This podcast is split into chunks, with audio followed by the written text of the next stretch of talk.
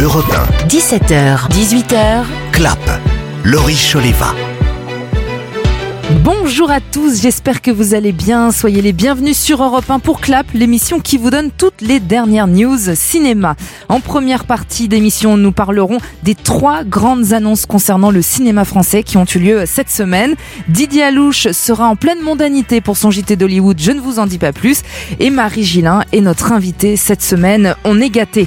Enfin, en dernière partie d'émission, on vous parlera des sorties salles en compagnie de mes deux mousquetaires préférés, Franck Vallière et Mehdi Oui, Salut Laurie. c'est bien nous. Nous sommes là.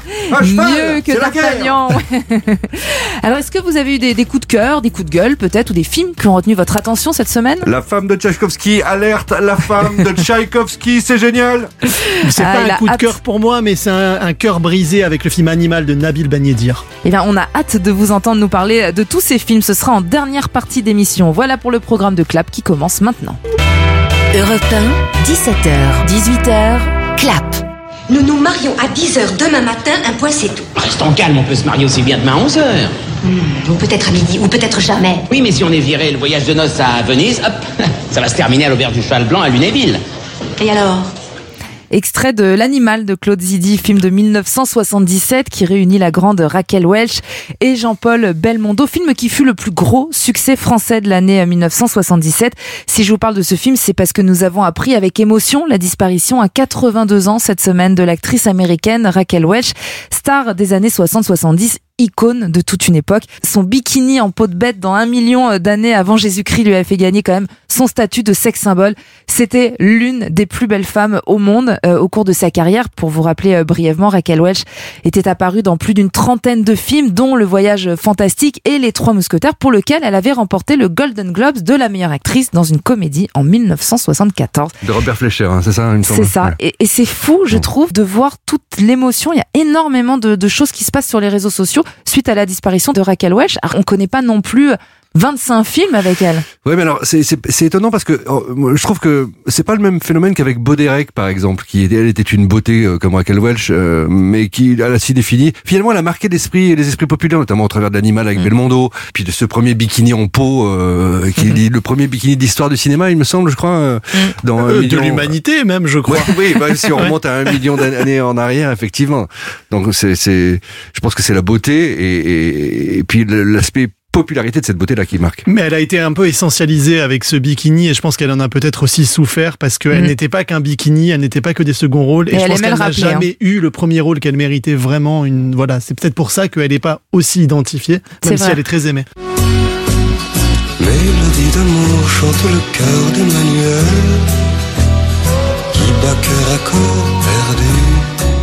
on continue avec de la douceur et du glamour. Euh, et j'ai trois grandes annonces à vous faire pour le cinéma. Mais voilà, cette première annonce, elle concerne Audrey Diwan. Après le succès de l'événement Lion d'Or à Venise, la réalisatrice va s'attaquer à un classique de la littérature érotique française. Vous l'aurez compris, c'est bien sûr Emmanuel. Le roman a déjà été adapté évidemment au cinéma en 1974. Immense succès, 9 millions de spectateurs à l'époque. Alors qui pour succéder à Sylvia Christel? C'est vrai qu'au dernier festival de Cannes, le nom de Léa Seydoux a été annoncé euh, officiellement hein, par Audrey Diwan. Et puis finalement, elle a communiqué cette semaine sur son compte Instagram que le rôle serait tenu par, et on l'aime beaucoup aussi, Noémie Merlan. Alors est-ce que c'est un bon choix? Ah bah oui, oui. De toute façon, Noémie Merlan, elle pourrait jouer C'est n'importe toujours un bon quoi. choix. Ça serait un bon choix. Et puis en plus, je trouve que c'est super qu'elle tourne avec Audrey Diwan. Elle est sur une spirale de, de, de grands auteurs. Elle fait des choix hyper audacieux, hyper différents, euh, hyper intelligents. Donc euh, moi, j'ai une foi inébranlable. Moi, ce qui m'étonne, le plus- alors c'est le show d'Audrey de Eddie Wan et c'est largement respectable. Ce que, ce que j'attends de voir, moi, c'est que il y avait une espèce de filiation physique entre Sylvia Christel et Léa Seydoux qu'il n'y a pas avec Naomi Merlan. Donc j'imagine qu'il va y avoir transformation Mm. du corps. Peut-être va-t-elle prendre un peu de poids. Son, son- le côté euh, angulé, mais de manière non péjorative, de, de, de Noémie Merlan va devoir se, se métamorphoser un peu pour la chose. J'ai évidemment hâte on a de voir. hâte. Et on leur fait de voir confiance, donc on a, on a vraiment hâte. Euh, autre surprise, car euh, c'est vraiment la semaine des annonces, Pierre Ninet incarnera Edmond Dantès, le comte de Monte Cristo. Il a même dit que c'est l'un des projets les plus excitants de sa vie. Le film sera réalisé par Mathieu Delaporte et Alexandre de la Patelière, euh, à qui l'on doit notamment euh, le scénario des Trois Mousquetaires, qui est l'une des sorties françaises les plus attendues de l'année, et puis aussi le prénom, évidemment. Qui est cet enfant? D'Artagnan, votre majesté. Trois duels en trois heures avec trois mousquetaires. Monsieur Athos a le droit de me tuer en premier, Monsieur Porthos en second et Aramis en dernier. Je vous prie de m'excuser par avance si je ne peux contenter tout le monde. C'était bien sûr un extrait euh, des Trois Mousquetaires, dont on reparlera très prochainement dans Clap. Vous l'avez déjà vu, Mehdi? Pas encore. Pas mais encore. hâte. Euh, les premiers échos sur le film sont juste dingues. hein. Donc euh, moi aussi, je l'ai pas encore vu. Donc voilà, on vous en reparlera. Enfin, dernier projet et pas des moindres, hein, projet très ambitieux. euh, C'est Variety, le premier, qui a révélé euh, ce scoop mercredi soir, le tournage d'un biopic consacré à Charles Aznavour et pour incarner la légende de la chanson française. Attention, roulement de tambour. Vous avez suivi tous les On deux. donne Bien les initiales. Attention les auditeurs d'Europe 1, attention. On donne le, le- le prénom c'est T, le nom de famille c'est R. Et donc c'est Thérèse. Reduc. Non, c'est génial exactement, oui. Medium c'est très content. Ah oui, oui, je- je- c'est c'est génial comme nouvelle. Je rappelle que c'est aussi notre prochain président de la cérémonie des Césars qui aura lieu euh, vendredi prochain. Et alors à la réalisation, mais ça aussi c'est génial, hein, euh, Grand Corps Malade accompagné de son ami Mehdi Idir. Franchement, l'attente va être très longue. Parce que moi je suis fan inconditionnel de Charles Aznavour quand même. Et puis ils font du super boulot tous les deux. Moi j'avais adoré Patient. Et puis je trouve que voilà le, le fait que ça soit aussi un musicien, peut-être que ça donnera aussi une tonalité spéciale Voilà. au film. Quel est l'angle d'attaque? Ça, ça va être hyper intéressant parce qu'on pourrait faire 5 films sur Aznavour. Adulé et riche. Excusez-moi, j'écoute euh, j'écoute Charles Aznavour. Je ne suis plus là. J'étais le plus grand des grands fantaisistes. Bon voilà, Euh, il y aura énormément évidemment d'attentes et d'engouement autour de la sortie euh, de ce film, ce qui nous amène, et la transition est toute trouvée, à parler donc de cette 48e cérémonie des Césars qui sera donc présidée par euh, Tahar Rahim. Euh, chaque semaine, hein, depuis quelques semaines, on fait un point sur les Césars. Aujourd'hui, dernier samedi avant cette cérémonie, on va vous rappeler les enjeux et peut-être les grands favoris de la soirée, histoire de faire monter encore un petit peu plus euh, le suspense. Je précise que tout ça reste subjectif. Hein. On n'a pas les résultats des votes et on n'a pas les clés de la maison. On ne sait rien. Euh, dans la catégorie meilleur acteur, on pense quand même dans les dans les favoris, je sais pas. On pense que Louis Garrel pour l'innocent a de Mm. grandes chances. À ça, ça va se jouer quoi entre Louis Garrel et Benoît Magimel? Pour, pour Pacifiction Forcément, moi je pense. Du, du Jordan l'aura pas. Et je pense qu'il mérite un meilleur film. Au sens, attention, euh, D'être nommé pour un plus gros rôle. Voilà, parce qu'il est, il est, finalement presque second rôle. Dans, Il est nommé dans novembre. C'est voilà. assez choral. quoi. Voilà. Donc moi, c'est forcément l'un des deux. Je pense que ça sera forcément l'un des deux, mais moi mon cœur va vers Denis Ménochet parce que entre Peter Van Kant et surtout Asbestas, il a fait une année incroyable et c'est un de nos plus grands acteurs. Et Alors, faut rappeler qu'il n'est pas nommé pour Asbestas, Oui. sinon, sans De- doute, il l'aurait eu. mais il a eu Peter un Goya la semaine dernière. C'est ça. Voilà. Exactement. Qui est l'équivalent euh, des Des Césars, Césars en, en Espagne. Espagne. Pour son, parce que Asbestas ne peut pas faire partie euh, des Absolument. nommés, c'est pas un film français. Sinon, oui, il faisait partie des grands favoris. Alors, faut dire que si Benoît Magimel, là, pour euh, Pacifiction d'Albert Serra, ce sera son deuxième César du meilleur acteur, deux années de suite. Et pourquoi pas, Madame la Marquise Mais euh, moi, je lui souhaite. Voilà. J'aime beaucoup Benoît Magimel. Euh, je les aime tous. Voilà, moi, je ne tranche pas. Du côté, je ne me mouille pas. Du côté des actrices, alors là, bon, c'est vrai qu'on aimerait bien que Virginie Efira enfin ait son César. Elle Ça est nommée la sixième pour fois qu'elle y revoir vient. Paris. hein. Ben, c'est ça. Mmh. Elle y va pour la sixième fois, mais elle l'a jamais eu Elle encore. l'a jamais eu, oui. Tout s'est effacé de ma mémoire. Qu'est-ce qui s'est passé après? Vous vous souvenez de moi? Non. Paraît que vous vous souvenez de tout ce qui s'est passé? Pourquoi vous voulez vous souvenir? Ça m'émeut rien que d'entendre sa Mm. voix. Je trouve qu'elle est tellement monumentale. On parle beaucoup des enfants des autres, mais son rôle dans Revoir Paris, je le trouve incroyable et j'aimerais trop qu'elle gagne, Laurie. Très Trop. joli film d'Alice Winocourt hein, sur euh, les, les- les séquelles des attentats. Comment est-ce qu'on se relève après un, un tel drame? Effectivement, on aime beaucoup, mais on les aime toutes parce que dans cette catégorie, Laure Calamy est aussi euh, nommée pour un rôle absolument euh, incroyable de Ah, cette femme qui, qui lutte pour prendre son métro pour aller travailler à Paris, cette femme de, de banlieue. C'est euh, à plein temps. Bon, elle a déjà eu le, le César de la meilleure actrice pour Antoinette dans les Cévennes. L'année où Virginie Efira a été nommée Était pour Adieu les cons. Donc, euh, Exact. Donc c'est la revanche. C'est pas mal ça. bah, peut-être la revanche. Fanny Ardant aussi, finalement, le, le mériterait hein, Ouais, pour, alors, pour Fanny cette dans- histoire d'amour. Dans ce film-là, Mm. bon, Avec oui, euh. Oui, elle, elle a- elle a connu des plus grands rôles quand même. Ah, moi, je suis pas d'accord avec vous, hein, Franck. Dans Les Jeunes Amants, face à Melville Poupeau, elle, moi, elle m'a, elle m'a transpercé le cœur. Oui, non, mais elle est très bien, mais le rôle est, est bon. Bon, de toute façon, elle est toujours très bien. Et puis, il Oui. y a Juliette Binoche aussi, maintes fois euh, nommée, ou encore Adèle Exarchopoulos. euh, elle le mérite toute, finalement. Ça va être assez serré. Concernant le meilleur film, Bon, j'ai envie de dire qu'il y en a quand même un qui se dégage et qui semble être le grand, grand favori, c'est La Nuit du 12 de Dominique Moll. Ah bah moi je suis d'accord euh, avec ce constat. C'est un film qui a mis tout le monde d'accord, Mm. à la fois la critique et le public, qui est dense, qui est extrêmement bien mis en scène avec euh, Bastien Bouillon, qui est un acteur extraordinaire, qui est vrais- nommé en, en meilleur espoir. et voilà et des sujets sous-jacents hyper forts. Donc Avec euh, 32 films à son action, je crois. C'est bien. Je rappelle les films qui sont euh, nommés face à la nuit du 12. Il y a L'innocent de Louis Garrel, encore de Cédric Lapiche, Les amandiers de Valéria Bruni Tedeschi ou encore Pacifiction d'Albert Serra. Et pour le César de la meilleure réalisation, bah voilà, c'est à peu près les, les mêmes. Il y a Clapiche, Garrel, euh, Dominique Moll, Albert Serra et Cédric Jimenez pour novembre. Et là, vous avez une idée? Ah, Vous auriez envie, vous Moi, je auriez pense que c'est Albert qui Serra l'ait qui va gagner, personnellement. Et c'est votre choix Euh, non, mon choix, c'est Dominique Moll. C'est-à-dire qu'il y a Ok, deux- Dominique Moll. Je pense qu'on sera averti dès le début de la cérémonie où, où les prix techniques vont être mis d'abord par un tandem d'acteurs que je ne peux pas nommer.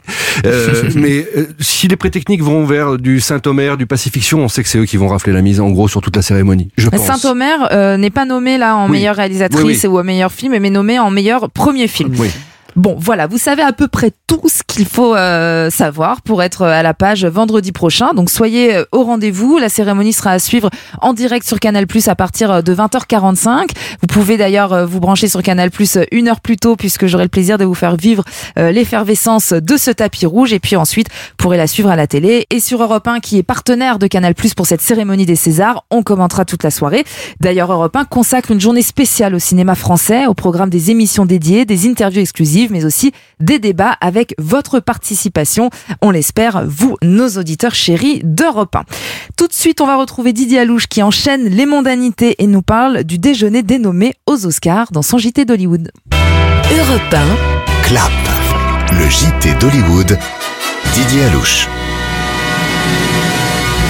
Salut Laurie, salut à tous. Il faut encore attendre 23 dodo pour les Oscars. Mais en fait, à Hollywood, on est déjà en plein dedans. Lundi dernier avait lieu dans un palace de Beverly Hills le Nominee Luncheon, le déjeuner dénommé. For this is the Academy Awards class of 2023. Le déjeuner dénommé, c'est d'abord un moment de pur fun où les plus renommés dénommés posent pour une photo gigantesque avec ceux qui n'en reviennent pas d'être là. C'est là que Steven Spielberg, Kate Blanchett, Tom Cruise, Michelle Williams ou Angela Bassett se retrouvent côte à côte avec un ingénieur du son, une décoratrice ou une costumière nommée qui oserait à peine leur dire bonjour sur un plateau. L'événement est festif, joyeux, heureux, c'est l'un de mes préférés de l'année hollywoodienne. Mais c'est aussi un moment on ne peut plus important dans la course aux Oscars. Le déjeuner dénommé, c'est un peu comme la cloche qui annonce le dernier tour dans un 10 000 mètres steeple juste avant la dernière ligne droite vers la victoire ou la déception finale. Les plus de 10 000 membres de l'Académie peuvent commencer à envoyer leur vote dès le lendemain du déjeuner. Il est donc plus qu'essentiel d'y être vu. Mais l'enjeu passe largement au second plan devant les images d'un Hollywood qui semble conscient de l'importance de chacun dans cette pyramide de talents étalée sur une photo magique. Dans quelques instants, ils reprendront tous leur route, leur rôle et les enjeux de la course referont surface. Mais là, juste pour un moment, juste pour une minute ou deux l'espace d'une photo, Hollywood se fait union.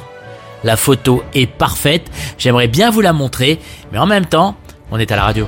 Ah mais si d'ailleurs on peut vous poster euh, la photo sur nos réseaux sociaux hein, d'Europe 1, comme ça vous pourrez en profiter. Dans un instant, une actrice qui fut révélée très jeune dans Mon Père ce héros et qui est restée depuis ses 15 ans dans le cœur des Français, c'est Marie Gillin qui sera notre invitée. À tout de suite sur Europe 1. 17h, 18h, clap. Laurie Choleva sur Europe 1. Bienvenue à tous dans Clap sur Europe 1 si vous nous rejoignez. J'ai le plaisir pour notre grand entretien cette semaine de recevoir une actrice aussi pétillante que talentueuse que l'on retrouve euh, au cinéma mercredi prochain, donc le 22 février, dans Les choses simples d'Éric Bénard. C'est Marie Gillin. Merci d'être là. Bonjour Marie. Bonjour. Je suis ravie de vous recevoir. On va parler de ce joli film où vous êtes euh, entre euh, Grégory Gadebois et Lambert Wilson. Vous formez un très joli trio. Un film euh, très touchant. Qu'est-ce qui vous a séduit de vous? Oui, j'ai aimé cette histoire, euh, cette rencontre entre ces deux hommes, cette rencontre improbable.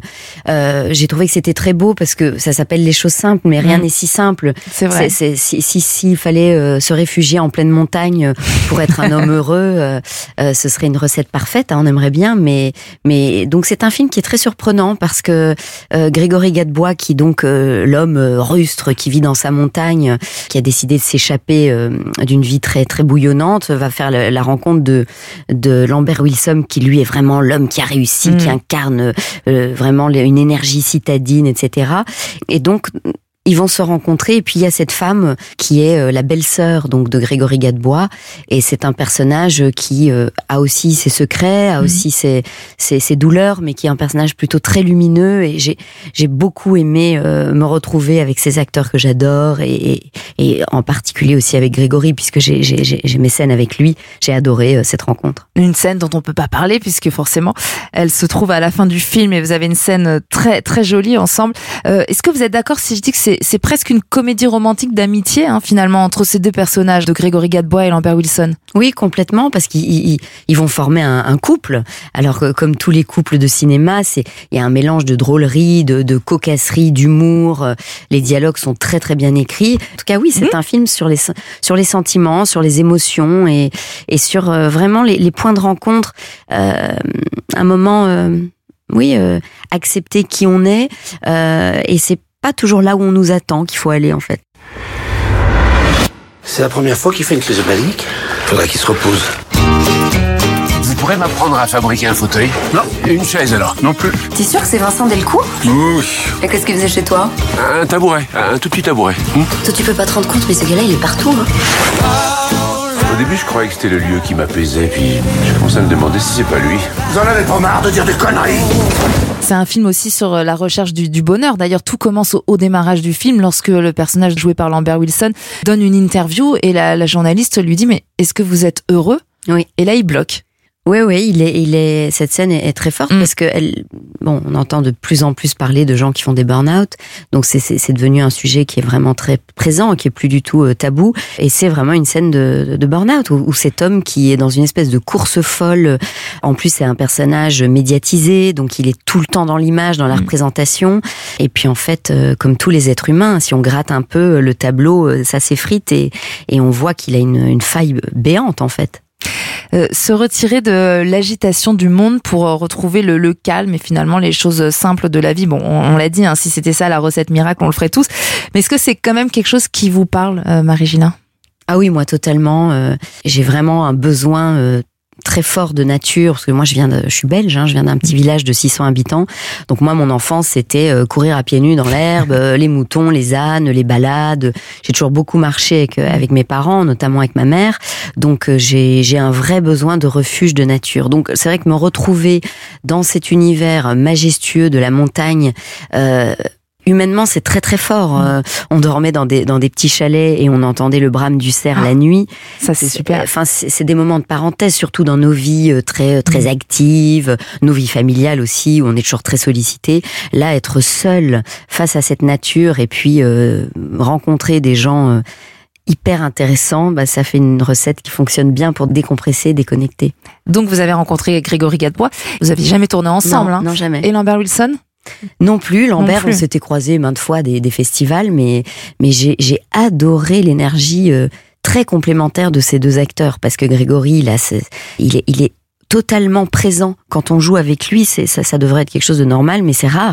Parce que souvent les acteurs bah, on a, on- des fois on est angoissé on n'est pas en panique euh, mais lui quand il est là il est vraiment vraiment là. Donc il est aussi disponible dans l'écoute que dans le don de, de ce qu'il vous apporte sur le plateau. Et donc ça je- ça m'a énormément plu ça m'a vachement inspiré. Et Lambert euh, il est magnifique dans le film. Euh, j'ai eu beaucoup de plaisir à être avec lui sur le plateau mais comme j'avais moins de choses à faire avec lui quand j'ai découvert le film je me suis dit mais vraiment quel acteur quoi. Il est il est virevoltant parce qu'il est drôle drôle il est plein de mauvaise foi il est il- et puis en même temps il est très émouvant donc il amène aussi une, une grande force au film je trouve T'es vraiment aussi génial qu'ils disent à la télé. Bon, disons que je pense que j'ai une forme d'esprit qui correspond à mon époque.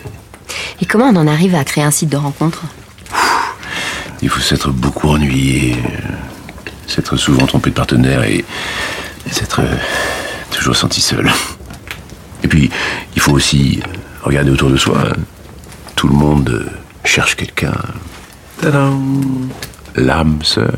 L'autre thématique aussi du film, c'est peut-être de se dire que le monde irait un peu mieux si tout le monde prenait le temps, plus de temps pour réfléchir.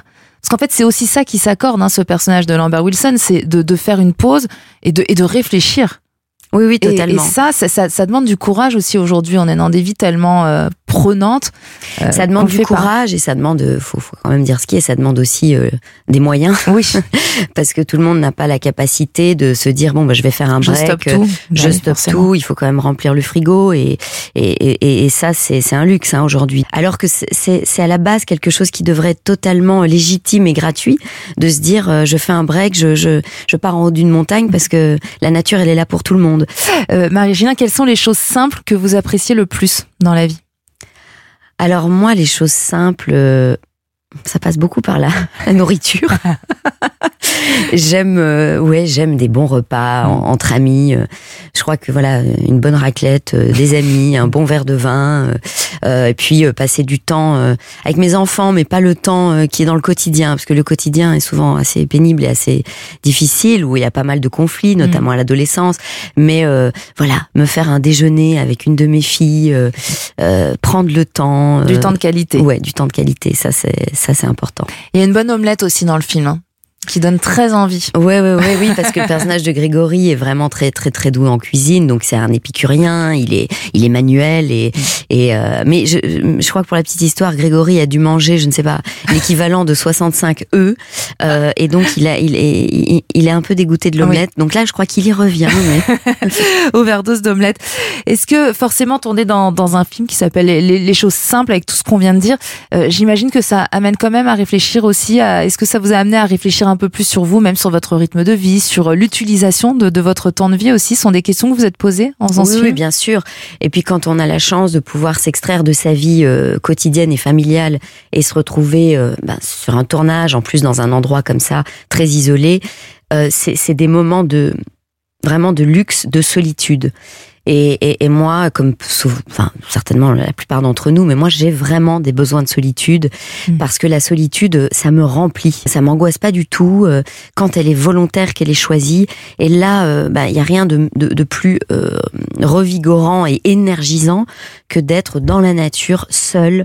Euh, je me rappelle que j'ai beaucoup marché, j'ai voilà, j'ai contemplé le, le, le ciel, j'ai écouté le vent, euh, j'ai écouté le brame du cerf. Euh, Donc ça, c'est des c'est des moments euh, qui sont incroyablement ressourçants et on doit tous mériter d'avoir des moments comme ça. C'est important. Vous êtes aussi au théâtre en ce moment, Marie Gillin, pour la pièce Sur la tête des enfants, aux côtés de Pascal Elbé au théâtre de la Renaissance. Ce sera jusqu'au 7 mai. Oui. Euh, le théâtre, le cinéma, vous pourriez jamais choisir? Non, non, bah non, mais après c'est tellement complémentaire. Là, le, le théâtre, c'est un plaisir euh, immense parce que c'est énormément de travail et donc ce travail, c'est c'est aussi des moments euh, en parenthèse où, où on explore euh, le texte, les mots, les émotions. euh, C'est être au cœur d'un processus de création avec une troupe.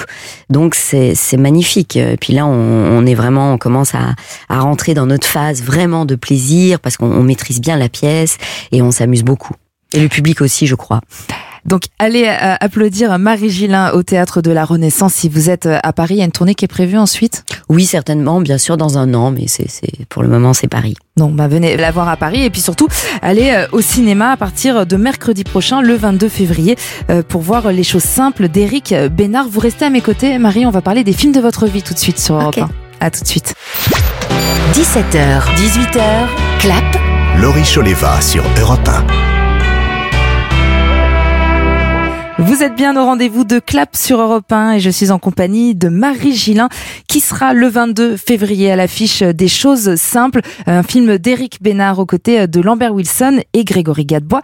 Et Marie, c'est la tradition dans cette émission, on va s'intéresser aux films de votre vie.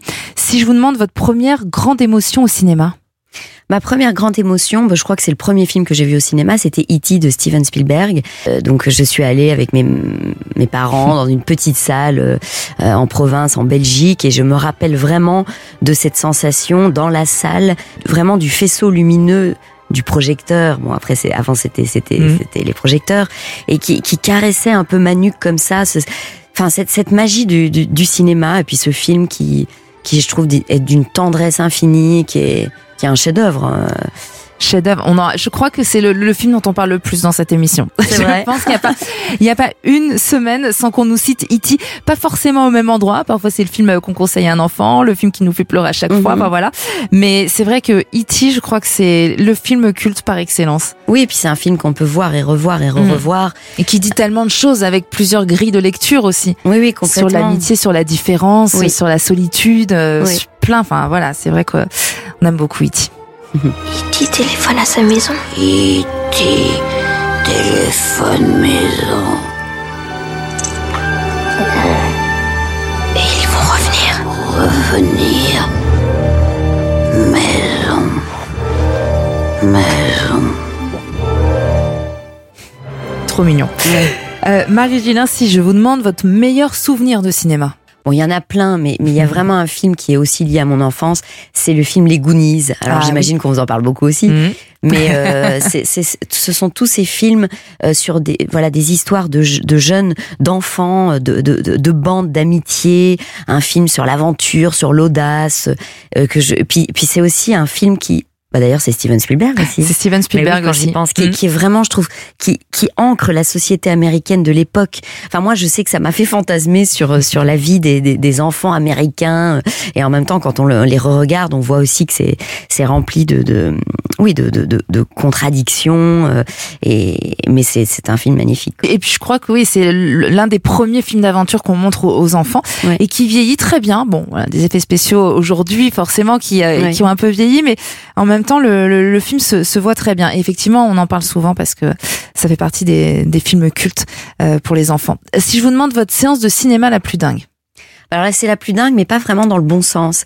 C'est quand euh, Titanic est sorti, Mhm. euh, j'étais dans, bon, c'était un raz-de-marée à l'époque euh, quand on arrivait dans, Ouais, dans une salle, et euh, on m'avait demandé de garder des places à côté de moi pour des amis. et là, j'ai senti, mais déjà le, le vraiment c'est ce sentiment des gens qui voulaient absolument euh, aller voir ce film, et je me suis retrouvée à me faire insulter, mais vraiment très fortement par un, un, un monsieur, donc qui était quand même père de famille, qui en plus n'a pas eu le courage de me parler en français, qui m'a parlé en anglais. Et en sortant du film, je l'ai entendu parler en français en me disant, euh, parce que j'avais gardé des places, il m'a dit, mais you're so bad actress. En gros, il m'a traité de la pire actrice Oui, donc de tous en les plus, temps. si vous avez reconnu. Il m'avait reconnu, euh, euh, il m'avait reconnu, et puis euh, et puis il m'insultait en anglais euh, devant quand même ses violent. enfants, Mm. ses beaux enfants, et ça m'a, mais c'est vraiment quelque chose qui m'a traumatisé littéralement, parce qu'aujourd'hui, quand je sais que mes amis arrivent un peu tard et que j'ai le malheur que je dois garder une place, je suis dans tous mes états, euh, mais vraiment ce ce, ce mec m'a traumatisé, donc je ne sais pas s'il m'entend, mais j'espère qu'il a, euh, voilà, qu'il s'est rendu compte qu'il avait traumatisé une, une jeune fille, Ouais, et j'espère qu'il a pas transmis ça à ses enfants. Mais en plus, vous étiez au moment de la sortie de Titanic vraiment toute jeune. Oui, j'étais toute jeune. Alors, je sais que euh, on connaissait bien le directeur de la salle, donc peut-être qu'on nous avait fait passer par la petite porte. Et alors ça, je pense que ça lui avait pas du tout plu non plus à Ah ce oui, monsieur. passe droits. Euh, le film qui vous fait le plus rire. Le film qui me fait le plus rire, euh, bah, en fait, il y en a deux. Évidemment, il y a Le Père Noël est une ordure, Mhm. mais il y a aussi le film de d'Orelsan, Comment c'est loin. C'est ça le titre. Oui, hein, je crois, c'est ça, Comment c'est ça. Ce film m'a fait, mais je peux pas vous dire comment j'ai ri. Je, je trouve que c'est d'une, vraiment, c'est c'est d'une absurdité et en même temps d'une Deux losers fans de rap. Donc euh, il y a Voilà. Orelsan et Grinch. Oui, oui, oui. Enfin, après, les- quand on va voir des films, c'est aussi le moment où on va voir les films. Mm. hein. Il y a des, d'ailleurs, le théâtre, on s'en rend compte tous les jours. Euh, Il y a des gens qui vont rire énormément, d'autres qui vrai. sont mal lunés, qui vont pas du tout trouver ça drôle, d'autres qui ont d'attente. Mais là, je crois que j'avais aucune attente et je trouve le film super réussi et ce ton d'écriture, moi, me, me plaît énormément. Et c'est drôle parce que parfois aussi on a un souvenir d'un film et puis on le revoit, on repense pas à la même chose parce qu'on n'est pas dans le même état d'esprit. Totalement. Euh, mais c'est vrai que le, le, le film est sorti en 2015, il avait pas trop mal marché et c'est à voir parce qu'on et je suis contente parce qu'on n'en parle pas souvent de ce film. Moi, je vais vous donner un seul et unique conseil, les mecs, et ça va être le meilleur.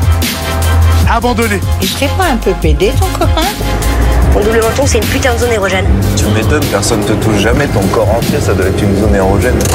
Putain, les meufs, elles supportent un accouchement, elles supportent pas une vanne. Non, puis il faut- faut dire aussi que moi, enfin, ce que j'aime dans ce genre de film, c'est aussi parce que les acteurs sont très très bons et très très justes. Il n'y a pas de surjeu. Mm. Euh, ils sont totalement justes, complètement à l'endroit où il faut qu'ils soient, et c'est encore plus drôle du coup. Et très naturel. Alors bon, dans un autre registre, Marie Gillin, le film qui vous fait pleurer à chaque fois. Bah, c'est le film euh, Momie de Xavier Dolan parce que c'est pour moi c'est c'est un film d'une puissance. Euh, Prix du jury à Cannes. Ouais, inouï parce que c'est la puissance, euh, la puissance de, des êtres, la, la puissance Mm. aussi d'une forme de, de folie, mais la puissance de la vie. Et je trouve qu'il y a quelque chose dans, bah, d'ailleurs, dans tous les films de Xavier Dolan, mais particulièrement celui-là, il y a une force de vie, il y a une vitalité. Et il y a aussi une, une fantaisie qui, moi, me plaît énormément parce que souvent, je, je, je ressens des points communs entre les Québécois et les Belges. Moi, je viens de Belgique. Et il y a, il y a ce- cet humour particulier. Il y a un accès, je trouve, beaucoup plus viscéral aux émotions que souvent dans le cinéma français, dans lequel je me reconnais beaucoup.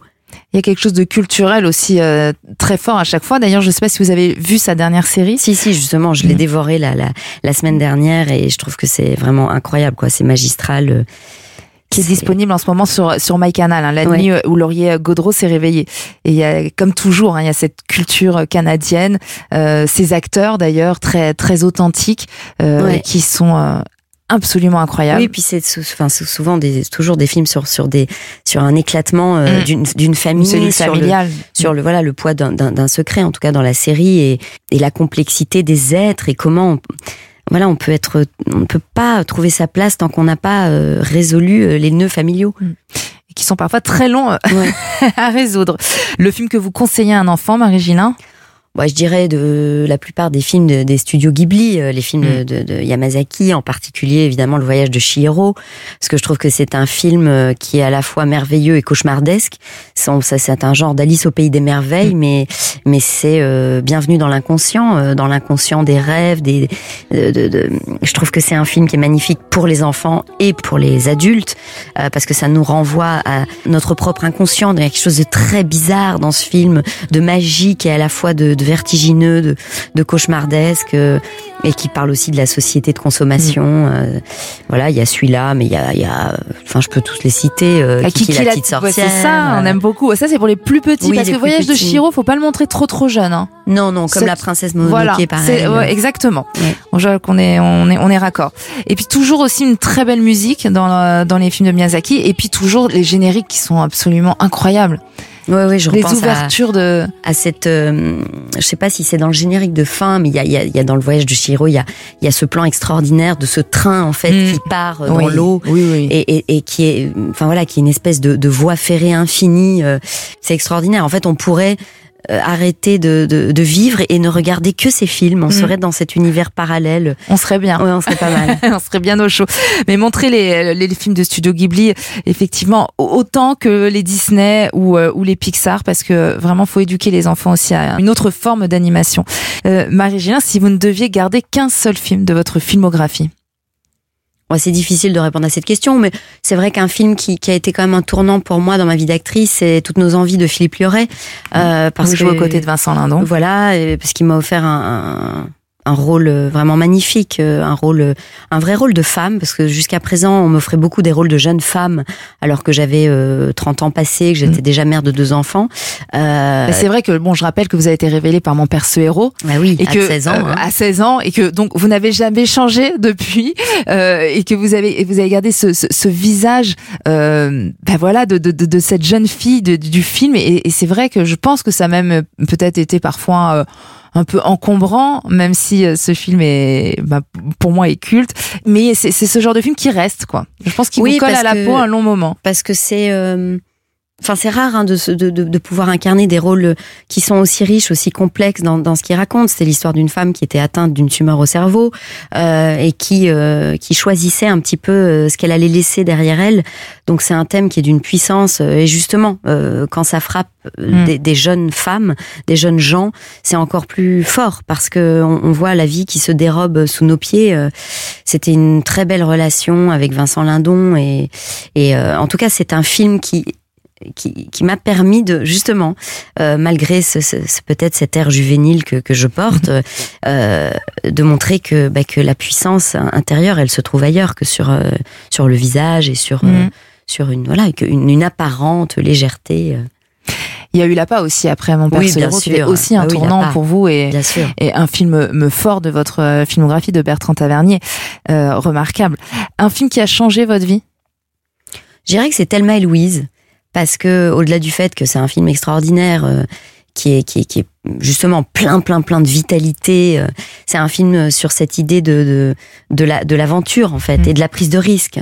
C'est jusqu'où on est prêt à aller euh, euh, pour vivre sa vie, pour vivre euh, le temps qui nous, qui nous est, euh, qui nous est donné.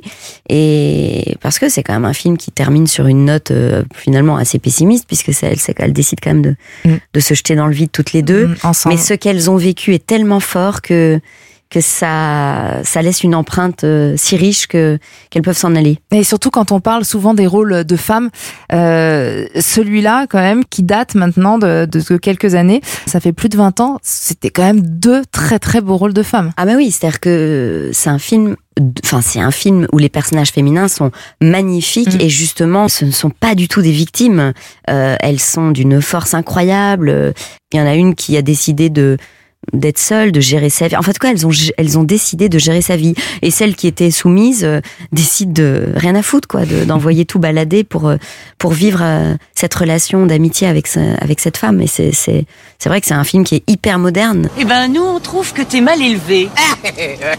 T'arrives à t'en sortir en te conduisant comme ça avec des femmes que tu n'as jamais vues? Hein? Et si on faisait la même chose à ta mère Ou à ta sœur Ou à ta femme? Hein? Mais qu'est-ce que t'as, toi, tu débloques Non, tu sais très bien de quoi je veux parler. Cette espèce de truc que tu fais avec ta langue, c'est dégueulasse. Ça veut dire, gare-toi, tu vas voir quel vieux porc il est, le bonhomme. Ou est-ce que tu penses, suce-moi, connasse?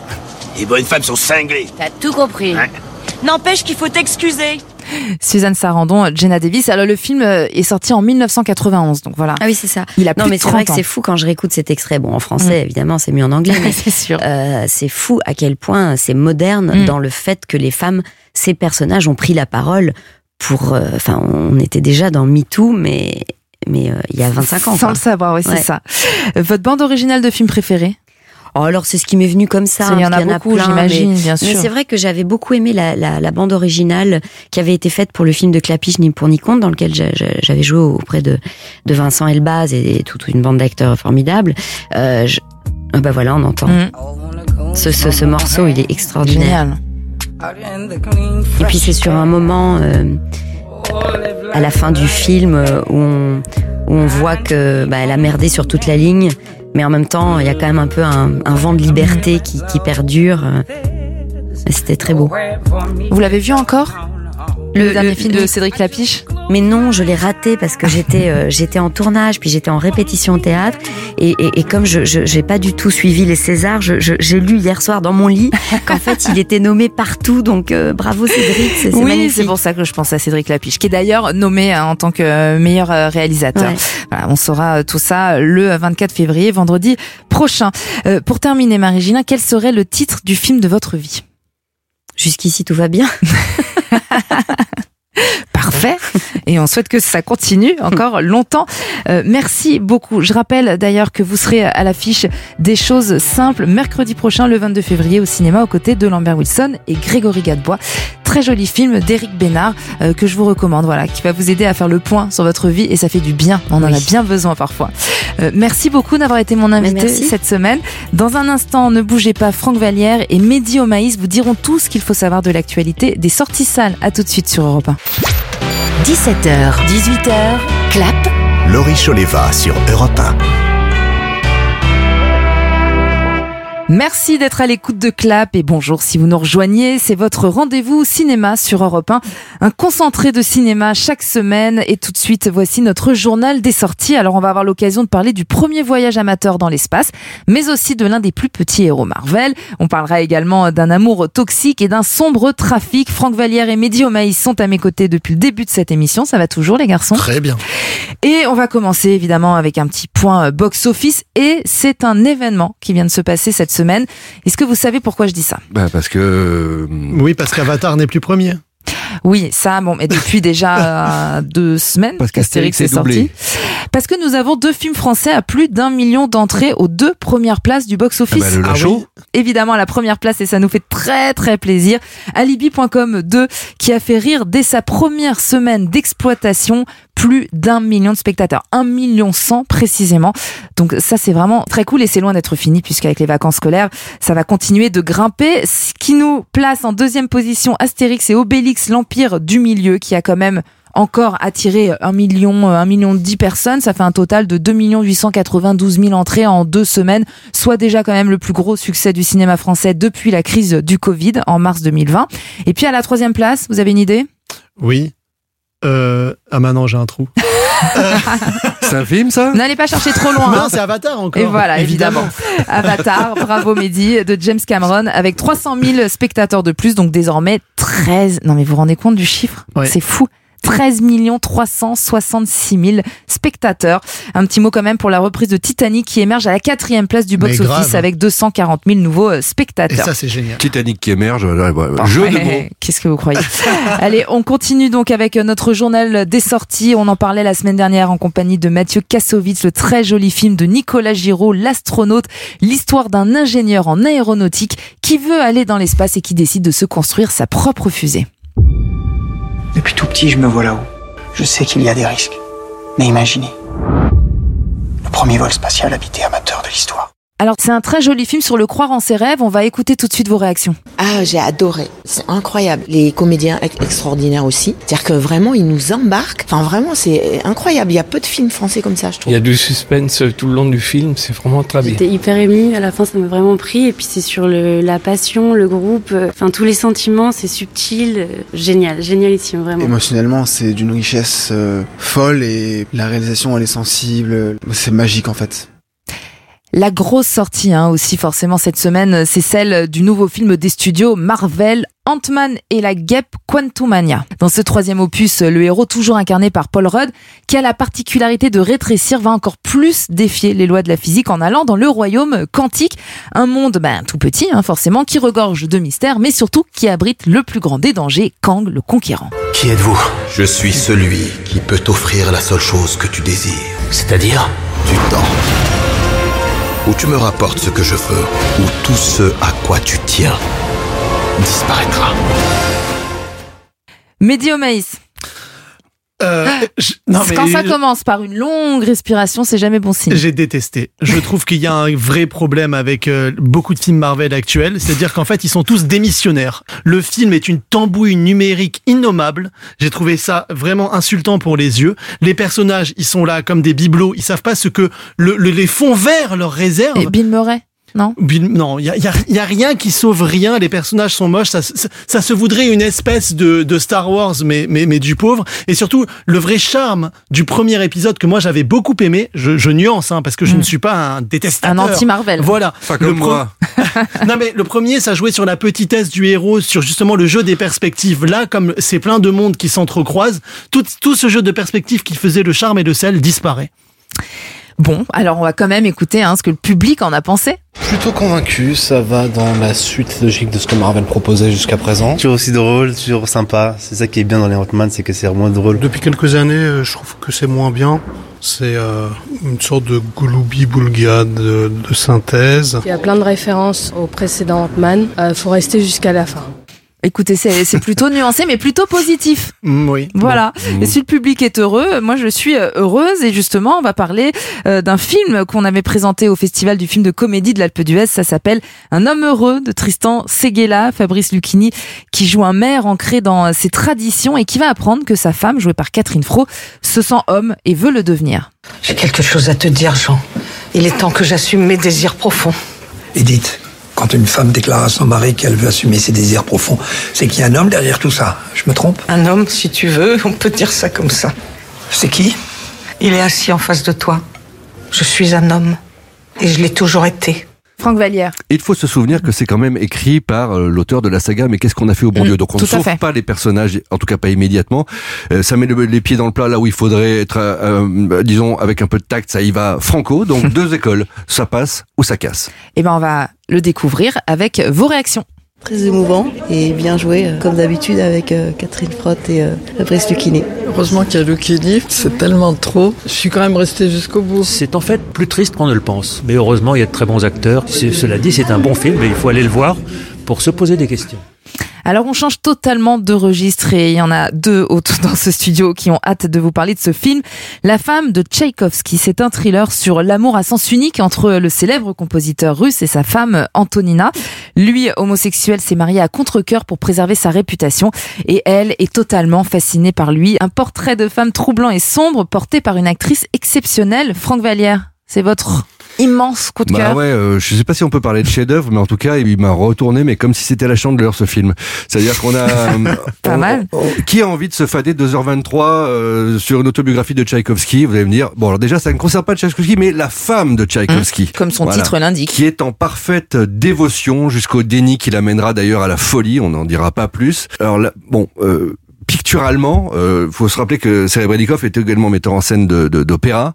Sauf que, sauf que là, il manie la caméra et il manie l'allégorie au sein d'un récit ultra classique d'une manière tellement flamboyante que j'en suis resté littéralement sur le cul. Il y a des plans séquences qui d'ailleurs qui sont un peu faux, mais qui me pour. Je vais vous donner un exemple, si je peux quand même. Allez-y. À un moment, euh, cette femme qui est donc éperdument amoureuse, euh, pas physiquement d'ailleurs, elle est, elle, elle est amoureuse, elle est sapiosexuelle, de l'intelligence, de, de- du talent de, de, de son mari. Elle l'accompagne à la gare, il va partir plusieurs semaines.